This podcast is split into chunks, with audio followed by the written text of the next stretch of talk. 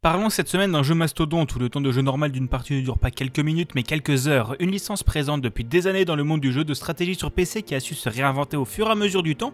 Ce jeu, c'est Civilization 6 par Firaxis et édité par 2K. Tout commence avant l'âge de pierre quand votre civilisation apparaît sur un grand continent à explorer. Vous ne possédez pas de ville mais un simple colon ainsi qu'un guerrier pour le défendre. A vous de choisir un endroit convenable pour fonder votre capitale puis pour réussir à asseoir votre suprématie sur le monde entier. Une fois la capitale posée, le jeu commence réellement. Vous pourrez commencer à développer vos recherches pour construire des plantations des carrières ou pour partir explorer l'océan et le monde. Vous pourrez aussi rechercher des dogmes pour améliorer votre nation ou commencer à fonder votre culte puis votre religion. Puisque s'il existe des dizaines de manières de jouer à civilisation, c'est aussi parce qu'il existe de nombreuses manières de gagner. Sur la méthode militaire en rasant toutes les autres civilisations, la scientifique en partant conquérir les étoiles, ou encore la religieuse en étendant vos croyances dans le monde entier. Bref, de quoi bien vous amuser avec une belle dose de rejouabilité si vous voulez jouer tous les empires disponibles. Concernant l'affichage Civilisation 6 c'est un 4X, vous gérez vos unités vues de haut sur des tuiles hexagonales, chacune des tuiles sera d'un certain entre des tuiles de forêt, de plaines, de désert, d'eau, le tout influent sur votre manière de vous déplacer ou sur les quartiers que vous pourrez construire à ces endroits. Puisque la grande révolution de ce Civilisation 6 par rapport au 5, c'est la possibilité de construire des quartiers spécialisés à différents endroits de votre ville, comme le campus fait pour de la recherche ou les temples faits pour de la religion. Dans les villes, il vous sera aussi possible de produire des unités comme des bâtisseurs ou différents véhicules modernes, et bien sûr, comme dans les précédents opus, vous pourrez construire des merveilles pour faire la tour Eiffel de Tokyo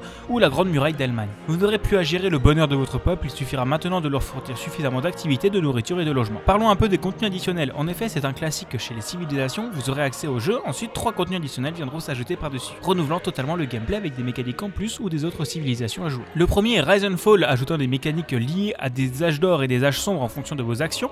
Le deuxième est Gathering Storm, ajoutant un réchauffement climatique avec la montée des eaux, un sommet mondial et de nouvelles actions de recherche. Et enfin, le dernier contenu additionnel est le New Frontier Pass, ayant ajouté des contenus tous les deux mois comme des sociétés secrètes ou un nouveau mode de jeu basé sur la piraterie. Pour finir, Civilization 6 est un mastodonte. Vous aurez de quoi passer de très nombreuses heures de jeu dessus, surtout si vous vous mettez à y jouer avec des amis. Il y a beaucoup de choses à apprendre, mais réussir à tout emmagasiner est super gratifiant. Le jeu nécessite quand même un plutôt bon PC pour tourner, mais si vous aimez les jeux de stratégie, c'est un bon plan. Il est dispo pour 60 euros un peu partout et les extensions sont aux alentours de 40 euros. N'hésitez pas à passer par les liens dans la description pour me soutenir.